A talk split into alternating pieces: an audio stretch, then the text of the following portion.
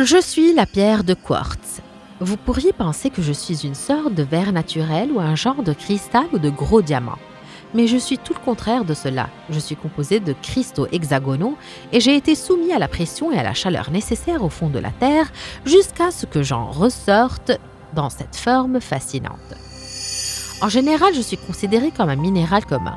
Je suis le composant essentiel du sable et on me trouve dans de nombreuses roches, en particulier les roches innées.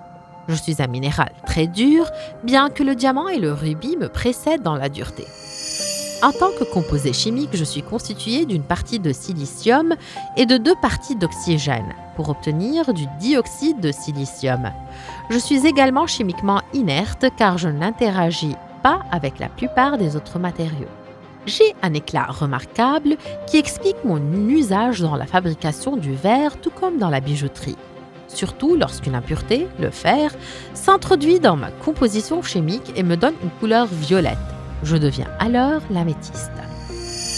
On extrait de moi le silicium qui est un bon conducteur d'électricité.